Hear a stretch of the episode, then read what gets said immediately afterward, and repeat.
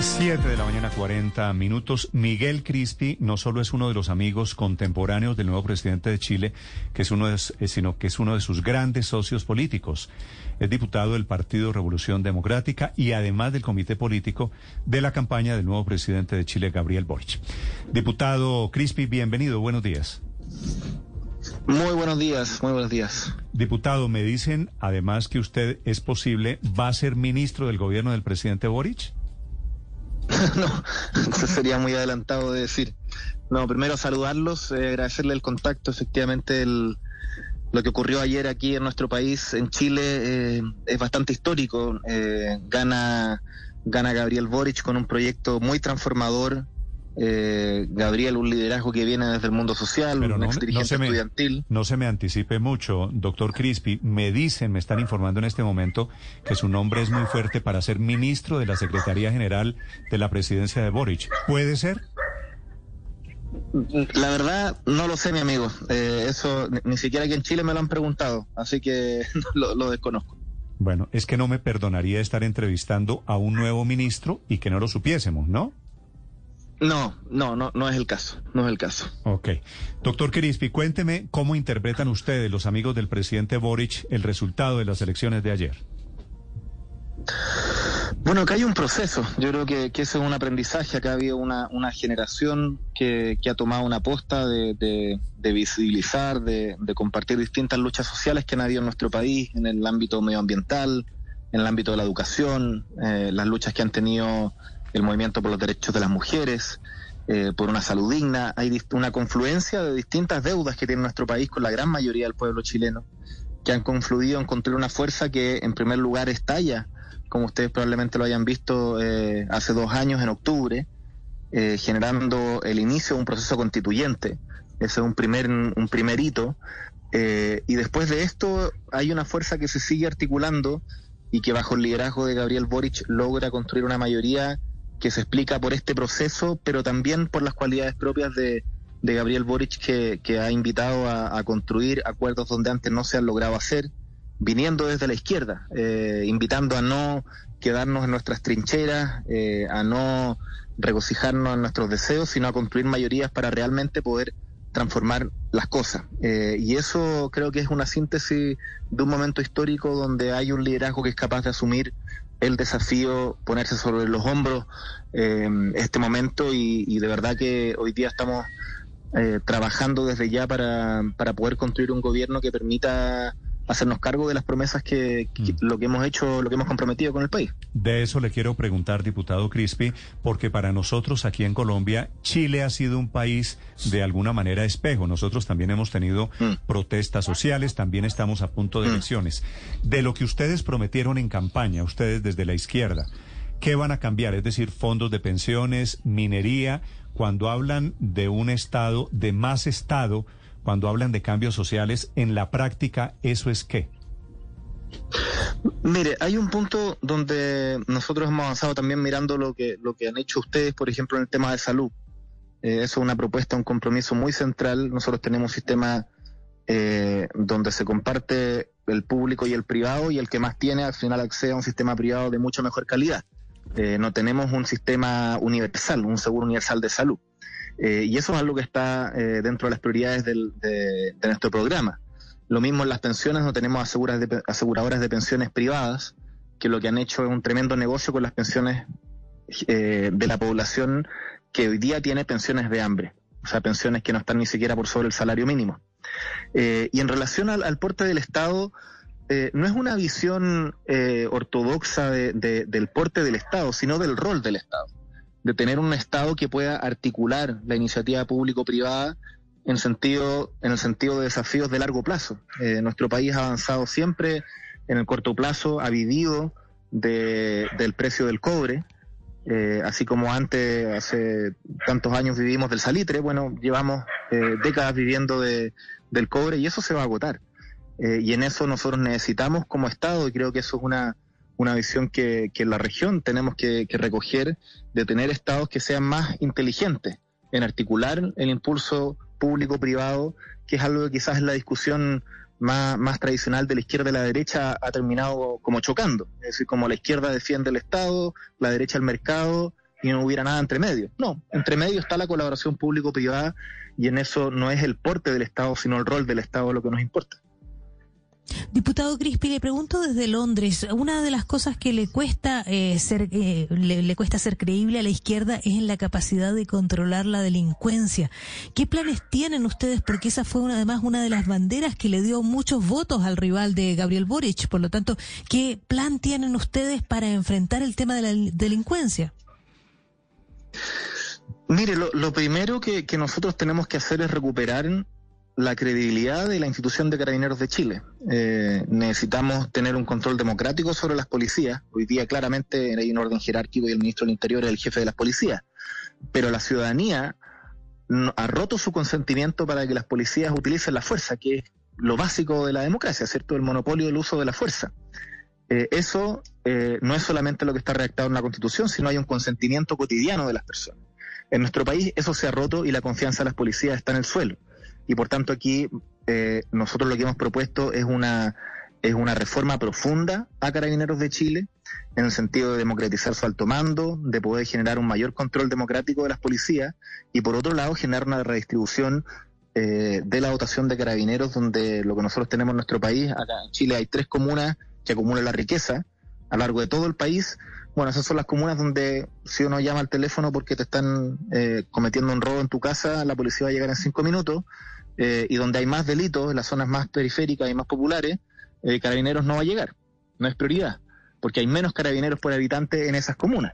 Eh, y esos son temas que nosotros tenemos que ajustar, pero precisamente viniendo desde, desde el lugar que ocupamos en el tablero político y bajo el liderazgo de Gabriel, yo no tengo duda de que vamos a ser capaces de construir esas conversaciones con, con Carabineros de Chile para avanzar en una reforma que también es de interés de Carabineros de Chile. Pero, diputado, ¿no teme que ante la demanda no pueda generarse una frustración en la población, que ante una demanda de control del narcotráfico y la delincuencia, ustedes primero opten por intervenir la policía? es que no es hacer una o lo otro, pero efectivamente eh, es muy difícil cumplir con las tareas programáticas si no hay eh, credibilidad en las policías. Las policías tienen que ingresar a las poblaciones, tienen que hacer su trabajo y hoy día no tienen la credibilidad de los sectores populares. Y el tema del narcotráfico es algo que efectivamente en nuestro país ha avanzado muchísimo. Eh, ustedes tienen una historia eh, donde el, mundo ha observado eh, lo trágico que puede llegar a ser el control del narcotráfico y el narcoestado. Y en eso nosotros tenemos que ponerle un, un en ese sentido, algo que el, gobierno del presidente Piñera no logró hacer. ¿Cómo es su referencia al narcoestado colombiano? Que no le entendí. No, en el sentido de, el, de lo, lo, pernicioso que puede ser para las democracias cuando el narcotráfico comienza a penetrar las estructuras del Estado. Eh, cuando comienza a meterse en un municipio, cuando comienza a, controlar espacios en el retroceso del Estado. Sí, pero ¿usted cree que en Colombia hay un narcoestado? No, no estoy hablando de décadas atrás. No, por supuesto que no. Ah, ok. Señor, señor Crispi, ¿qué eh, tuvo que sacrificar el presidente eh, Boric de su programa o, en qué se moderó para poder ganar? Nosotros hicimos una definición de, básicamente, eh, la verdad que se ha hablado mucho de la moderación, pero si uno revisa el programa, lo que hicimos fue reforzar aquellas cosas que nos hicieron pasar a segunda vuelta e incorporar las mejores ideas de todas las candidaturas pero no hay una, moderación en el contenido del programa. Hay acuerdos respecto a las transiciones, respecto a hacerlo paso a paso. Gabriel ha dicho ayer en su discurso de que esto va a ser eh, paso a paso para, para no descarrilarnos en el, en el camino. Mm. Pero no hay una moderación en relación a la propuesta y el compromiso que, hicimos, eh, porque lo que la gente espera en nuestro país son cambios. Eh, y, no como, y no que moderemos esos compromisos en función de un objetivo electoral. Pero, por ejemplo, cuando Boric habló anoche en su discurso de que va a ser con responsabilidad fiscal o que va a cuidar la macroeconomía, eso no es intentando, por otro lado, enviar a un, eh, el mensaje a los mercados de que no van a hacer una ruptura de alguna manera frente a los viejos compromisos económicos de Chile? Sí, pero eso no es algo distinto que hayamos transado en el camino nunca lo hemos pensado distinto. Entonces no es una, una renuncia, es algo que corresponde, Gabriel. Si usted revisa sus discursos de primera vuelta o de antes, va a encontrar los mismos mensajes. Sí. Hábleme, hable un poquito de eso, diputado Crispi, que es la reforma fiscal que él propone para aumentar, para que los ricos paguen más impuestos. ¿Cómo se imaginan ustedes ese nuevo escenario para el año entrante? Bueno, este va a ser uno de los aspectos más difíciles, siempre aumentar la recaudación eh, sin ahuyentar la, la inversión pública es un desafío, pero en nuestro país, incluso los grandes empresarios ya están bastante convencidos de que nuestro país no va a volver a las tasas de crecimiento que tenía antes si es que no tenemos paz social. Eh, o sea, esto no es un juego de suma cero, la sociedad está presente. Y cuando la sociedad está de lado de los progresos de los países, entonces lo que tenemos es un estallido social y en eso claramente va a haber una conversación. Eh, Ariel también lo tuvo en, reuniones durante la campaña con los grandes empresarios, decir que vamos a concordar un camino para poder aumentar la carga tributaria, que parte de las exenciones, o sea, en, nuestro, nuestra estructura tributaria hay muchísimas exenciones tributarias que, que se ha convertido en, en parte de, casi de formación de posgrado y universitaria de cómo ser lo más inteligente para poder para tributar lo menos posible, sin incumplir la norma. Eh, eso tenemos que terminar. Estamos proponiendo un impuesto a los súper ricos, que es un impuesto al 1% más rico del país, que por supuesto no te construye el gran peso de, la carga tributaria que necesitamos avanzar, pero que también colabora. Y así distintas medidas. Yo creo que esto va a ser un tema sensible, pero que creo que, en este momento los, grandes empresarios, que son los que esperamos nosotros que colaboren eh, en aumentar su carga tributaria, saben perfectamente que un país quebrado, sin cohesión social, sin justicia social, no es viable. Eh, y, esperamos contar con su colaboración. Mm, sí, a propósito, usted sabe que la Bolsa del Mercado de Valores allí en Chile acaba de abrir. Creo que para usted van a ser las 10 de la mañana, ¿verdad? Sí, correcto. Y la bolsa, el mercado de valores hoy está cayendo casi 7%. Y el dólar disparado. Y el dólar disparado. Estas señales que está enviando el mercado esta mañana, el día después de las elecciones, ustedes desde la campaña Boric, ya en la presidencia, ¿cómo las interpretan, doctor Crispi? Mire, usted me pilla uno en mi casa. Ayer fue hasta bastante tarde eh, seguir trabajando para cerrar asuntos de la campaña y, tenemos que conversar con, con, el empresariado, como lo hemos hecho antes. Eh, efectivamente, el, precio del dólar depende de, si los empresarios chilenos sacan o no sus recursos, de muchas otras cosas, pero, pero si hay fuga de capitales va a ser un problema, pero también eh, es una reacción me parece natural, también hubiera un cambio y, ciertos saltos en la bolsa, hay que ver las tendencias. Yo no me, no me espantaría por una cifra de una mañana, hay que ver una tendencia de, qué es lo que pasa el resto de la semana. Sí. Diputado, ¿cómo van a gobernar si no tienen una mayoría en el Congreso? Construyéndola. Construyéndola. evidente la, respuesta. Con diálogo político. Ajá. o sea, ¿sienten la confianza de que pueden traer a un grupo de parlamentarios? Por supuesto. O sea, mire, cuando usted tiene toda la mayoría, tiene todas las tentaciones de hacer lo que le plazca eh, y correr un poco más lejos de lo que sería prudente. Eh, y cuando no la tiene, tiene que actuar con más prudencia y construir confianza donde no las hay. Gabriel ayer en su discurso mencionó a todos los candidatos presidenciales que participaron de esta elección, incluso el candidato José Antonio Cas, con quienes tuvimos enormes diferencias, con los cuales no compartimos en nada, ni lo que piensa, ni la manera en que hizo su campaña, pero hay una diferencia republicana y en eso eh, hemos construido una manera de hacer política que, que, al contrario de las caricaturas, es una manera bastante tolerante. Nosotros estamos en el Parlamento hoy día eh, y vamos a construir esa mayoría. Esa es la labor, no, no hay otra manera. No, no, hay otra respuesta posible que la que le estoy diciendo. Eh, y en eso el hecho de no tener la mayoría, de que nadie la tenga, porque no es que seamos minoría en relación a que, por ejemplo, el, el sector de CAS tuviera la mayoría, nadie la tiene. Bueno, eso nos va a obligar a construir eh, consensos amplios que, que, están alineados con el interés ciudadano. Cuando yo le hablo de la reforma de salud, es una reforma que, que quizás es la reforma que yo creo que va a tener más apoyo eh, de entrada porque los mismos parlamentarios de derecha entienden de que no es sostenible que haya salud para ricos y para pobres. Y, ese camino lo vamos a ir construyendo paso a paso, construyendo mayorías eh, políticas en el Parlamento, pero también una mayoría social a lo largo del país. Diputado Cristi, hay otro tema que preocupa a los chilenos que es la convención constituyente. A ustedes les va a tocar convivir con la, con la constituyente durante este primer año de gobierno del presidente Gabriel Boric. ¿Están conscientes ustedes que si bien el, presidente apoyó la constituyente, tienen que enfrentar el plebiscito de salida, que lo que hagan en el gobierno va a influir muchísimo en lo que acepte o no acepte la población chilena en ese plebiscito de salida?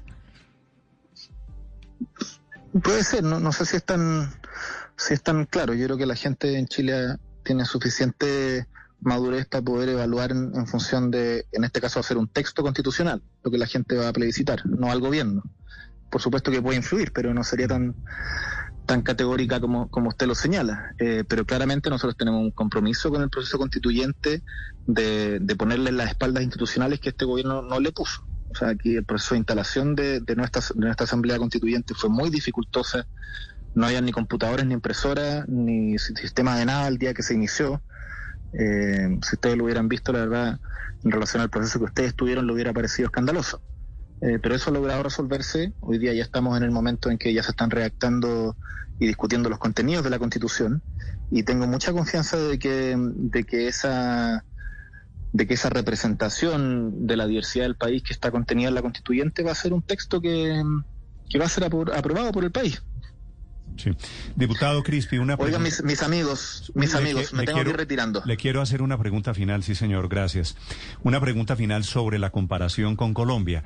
Hay, como le decía, mucho interés de Colombia en el tema de Chile y hay muchas comparaciones entre el señor Gabriel Boric y un candidato presidencial de izquierda. Hay ciertas similitudes en Colombia, que es el senador Gustavo Petro. ¿Ustedes tienen relación con Petro? ¿Les parece que el fenómeno Petro en Colombia es comparable a este del fenómeno Boric allí para ustedes los chilenos? O sea, yo, eh, sí, se hacen las comparaciones. Nosotros tenemos relaciones con, con todos quienes han participado de las mismas luchas y hay distintos liderazgos, eh, pero no, no, no sabría decir más allá que eso. Eh, ahora, institucionalmente, nosotros vamos a construir una relación fuerte con, con todos los países de, de, la región. Nos parece que hay un hay una necesidad de fortalecer ese, ese vínculo y que no ande cada uno eh, en la suya. Eh, y esperamos que le vaya muy bien a Petro. Gracias, diputado Crispi, por estos minutos. Muy bien, que tengan un buen día. Quedo a la confirmación, a la espera de si es nombrado usted ministro.